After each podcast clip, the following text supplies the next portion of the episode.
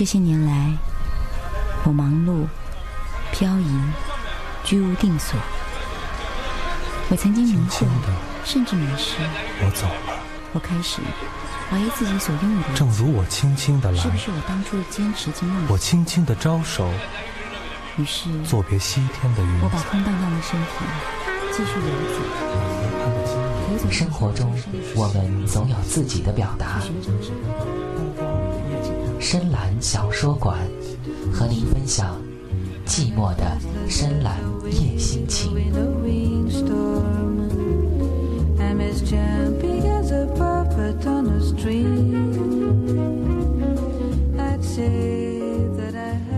网络微小说《亲爱的逃兵》。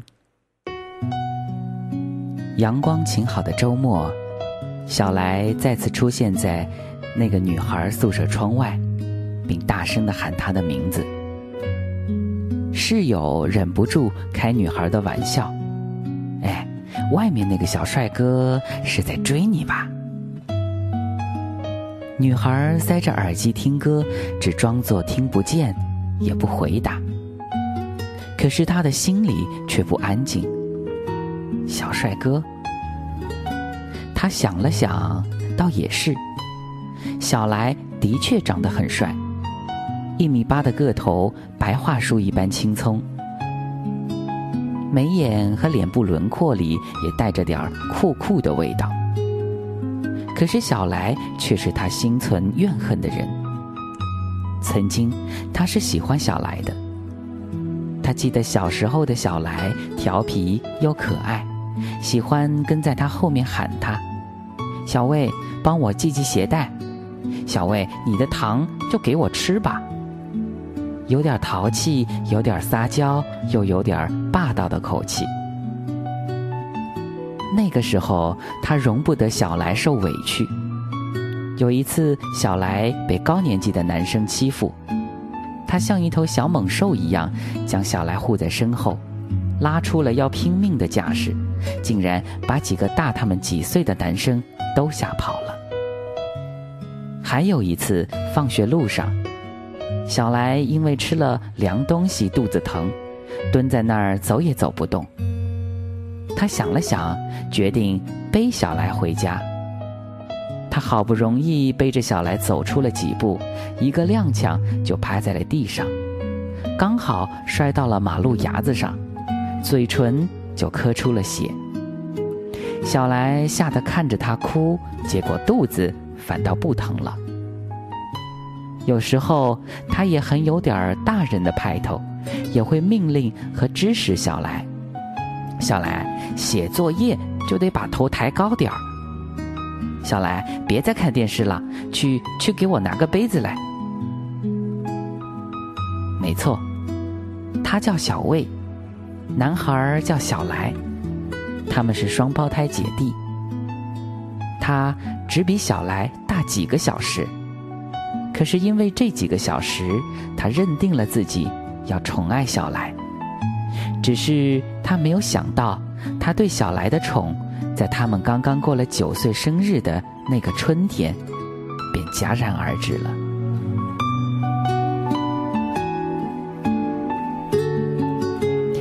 那一年，父亲跟另外的一个女人好上了。据说那个女人年轻而且有钱，在他的记忆里，父母之间的关系似乎一直很微妙。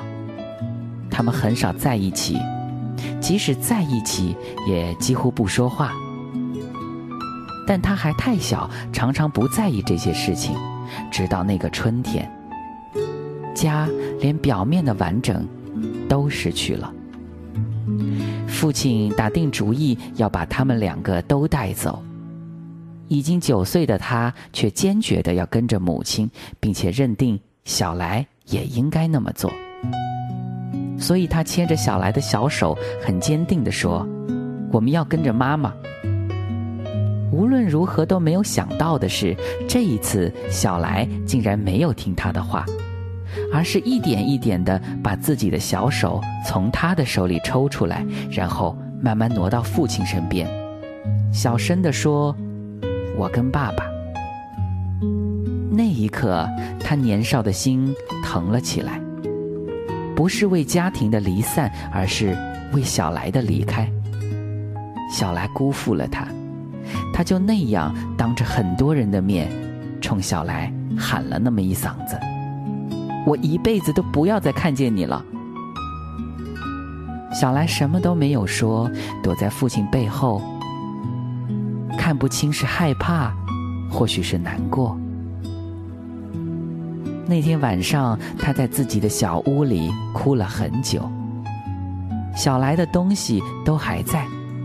玩具、衣服，但是小来却不会再回来了。他那么舍不得，因为舍不得而难过，因为难过，心里就生出了隐隐的恨意，恨小来的离开，也恨小来的辜负。他心里想着，以后他真的不要再见到小来了。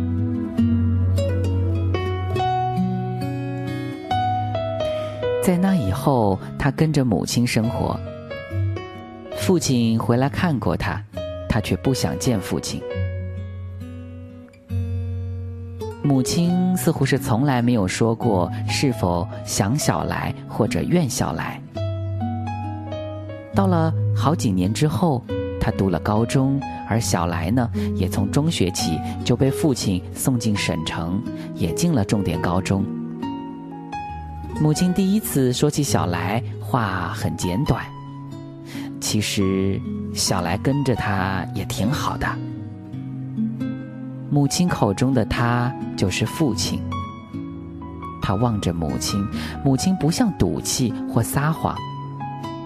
他知道，母亲是不怨父亲的，怨的只有他。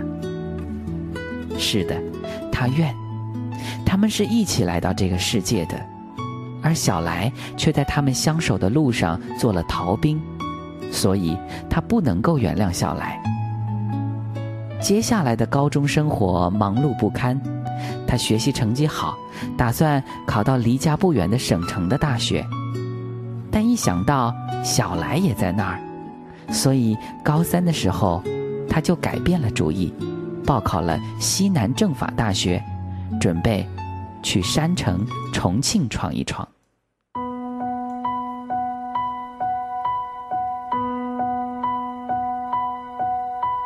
爱少年时代，放肆而无害，最爱着拖鞋跑屋村似障碍赛，然后最。怕背书里未懂装懂的感慨，未料到将来那强说的愁而情怀不再。羡慕你想哭与笑时哭与笑，永未顾忌。凡人凡事不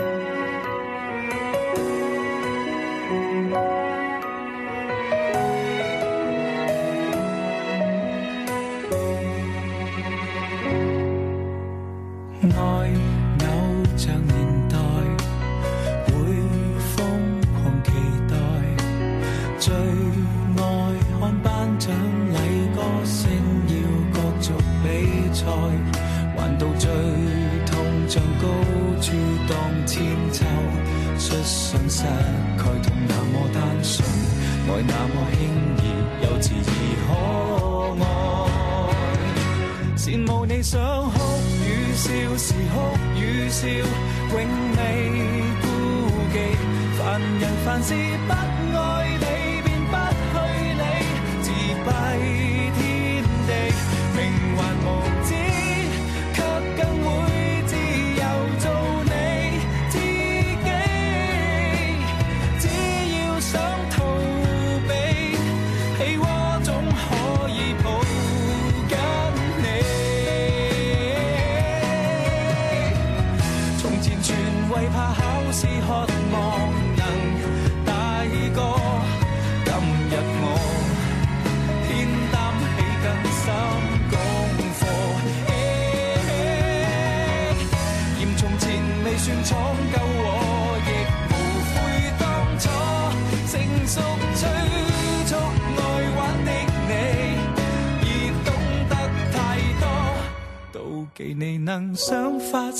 是敢发泄，拒绝皱眉，明明还未懂世故，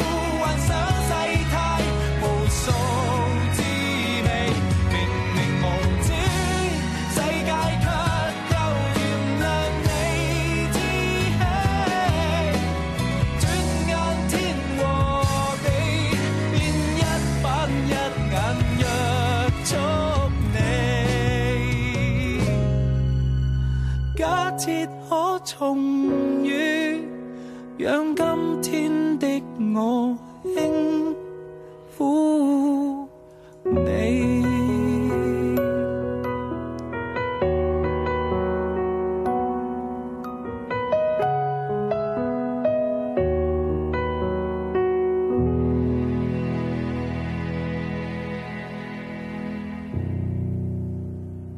网络微小说《亲爱的逃兵》。报国道的下午，他想出去走走。刚刚走出宿舍楼道，忽然就听到有人在喊自己：“小魏！”这一声“小魏”惊得他几乎跳起来。然后他就看见了小来。站在树下的小来，已经是一个高大挺拔的男子汉了。眉眼也几乎完全没有了过去的影子，但他还是一眼就认出了小来，就像小来也是一眼就认出了他一样。他心里百感交集，十年的怨恨却又在瞬间涌上了心头。他一转身就朝宿舍走，理也不理小来。不知道他怎么会来的，整整十年了。我们都没有见过面的。匆匆的脚步声中，听到小来在身后喊：“我也在这里念书，小魏，以后咱俩就是同学了。”他的脚步越发的快，回到宿舍，关上门，给母亲打了通电话，没头没脑的就问：“妈，谁告诉他的？”母亲终于听明白，沉默了片刻，说：“这些年，小来一直都在电话里打听你的。谁让你告诉他的？”他不由得把怨气也撒到了母亲那里。他也是我的儿子。母亲不回答，只这样说了一句。他一下子就没了脾气，他不能阻止。母亲和儿子的交往，就像他不能阻止小来来到这个城市、这所大学一样。于是他尽量的躲着小来不见。可是很多时候是躲不掉的。下课，他会看见小来在楼道转角处站着，看见他就喊一声他的名字。去餐厅吃饭，正排着队。会被他一一把拉出来，把已经买好的排骨米饭塞给他。他一直对方向不敏感，而重庆的街道又过于繁杂，发愁出去买日用品。小来呢，总是会把买好的东西托楼道管理员送上去。已经过了十年了，小来什么都记得。记得他不认识路，记得他喜欢的东西。转眼过了一个学期，寒假前，他刚报名买集体票，小来就在教学楼的楼道里等着他，塞了一张票给他。那是一张回家的卧铺。他忽然有些愤怒。那些年，母亲坚决不要父亲的一分钱。他和母亲的日子是略显拮据的。来上学，他做了十几个小时的硬座，现在小来却送他一张卧铺票。敏感的他一下子在那张票里面读出了怜悯的味道。这次，他没有沉默，而是三步两步追上他，一把就将票塞回了小来的手里，狠狠的甩下了一句：“我不稀罕。”小魏，小来在他身后喊了一声，而他呢，头也不回的就走了。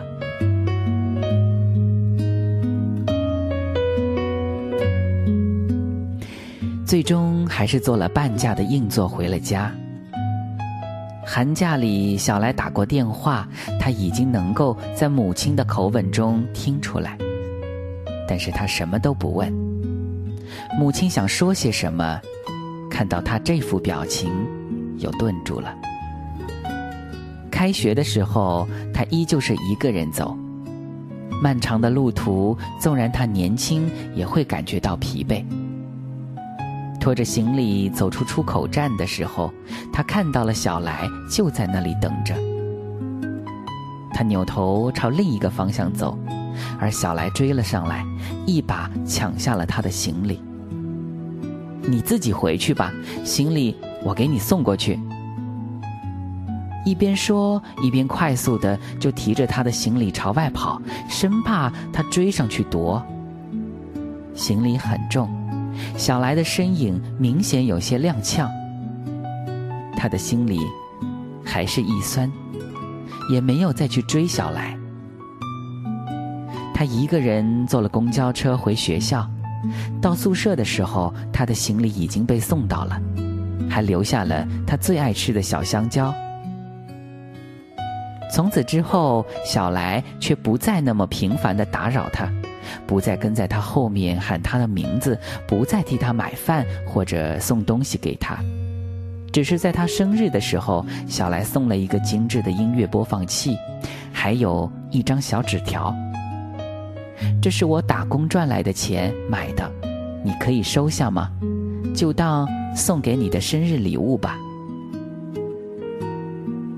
那天也是小来的生日，可小来不要任何东西。只要他收下自己的礼物，播放器里存储了很多他喜欢的歌，第一首就是《生日快乐》。他听着歌，想起小来说是打工赚来的钱，他恍然了，难怪那段时间不怎么看得见小来呢。周一的时候，他打电话给小来，说想见他。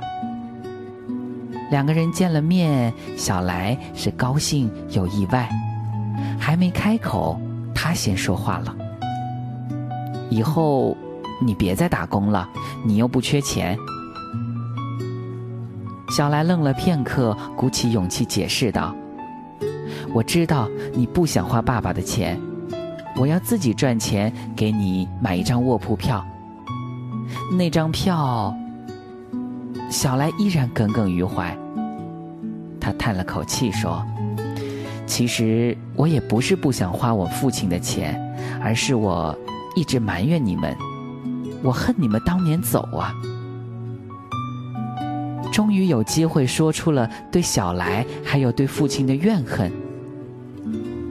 他一直以为他会深藏在心里面，永远也不说出来的，可是说出来了，心里。莫名的轻松了很多。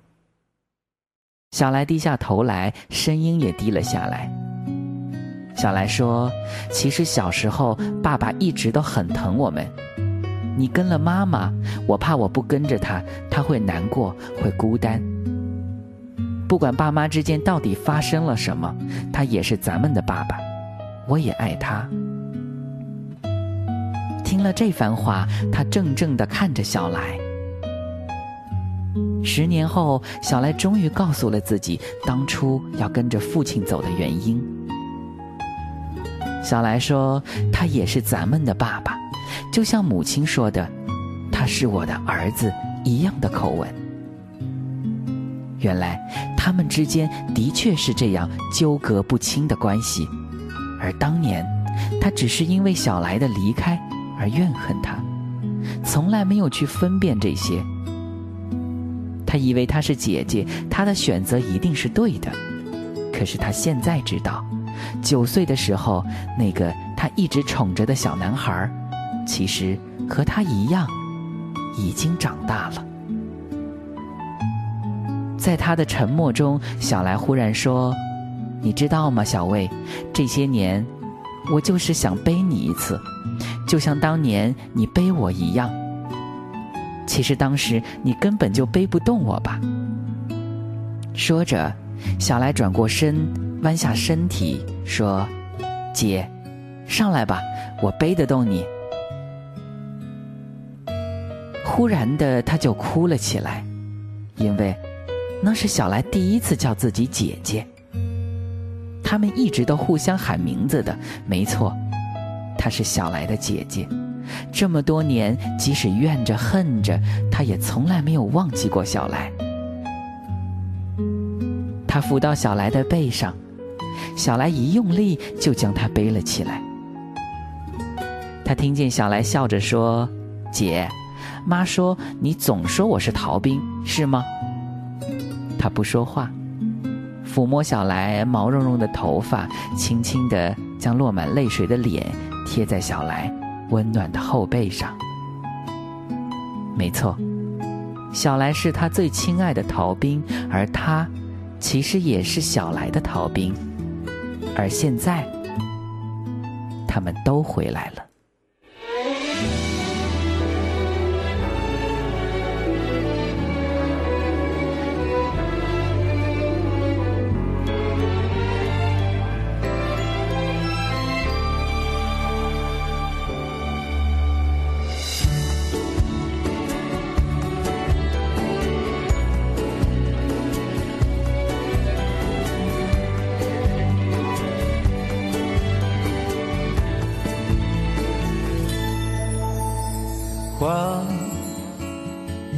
画出我的梦，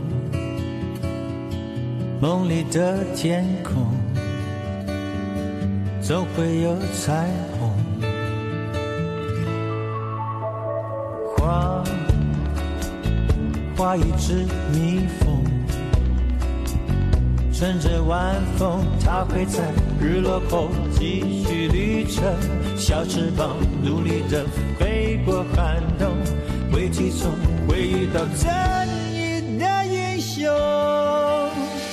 我相信，在我身体里有一个长不大的小孩，冒险的事情都热爱。我希望，在我世界里，所有云朵都自由自在。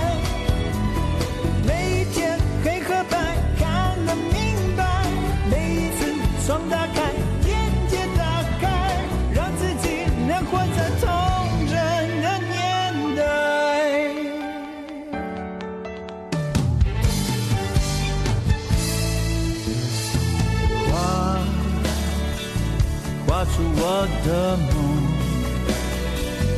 梦里的天空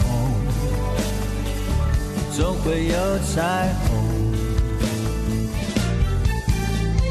画月亮的面孔，随眼惺忪，它的光是人间灯一盏灯，黑夜中它照亮多少感动。我抬头能看到星星的笑容。我相信，在我身体里有一个长不大的小孩，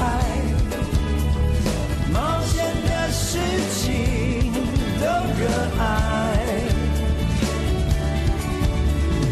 我希望，在我世界里，所有云朵都自由自在。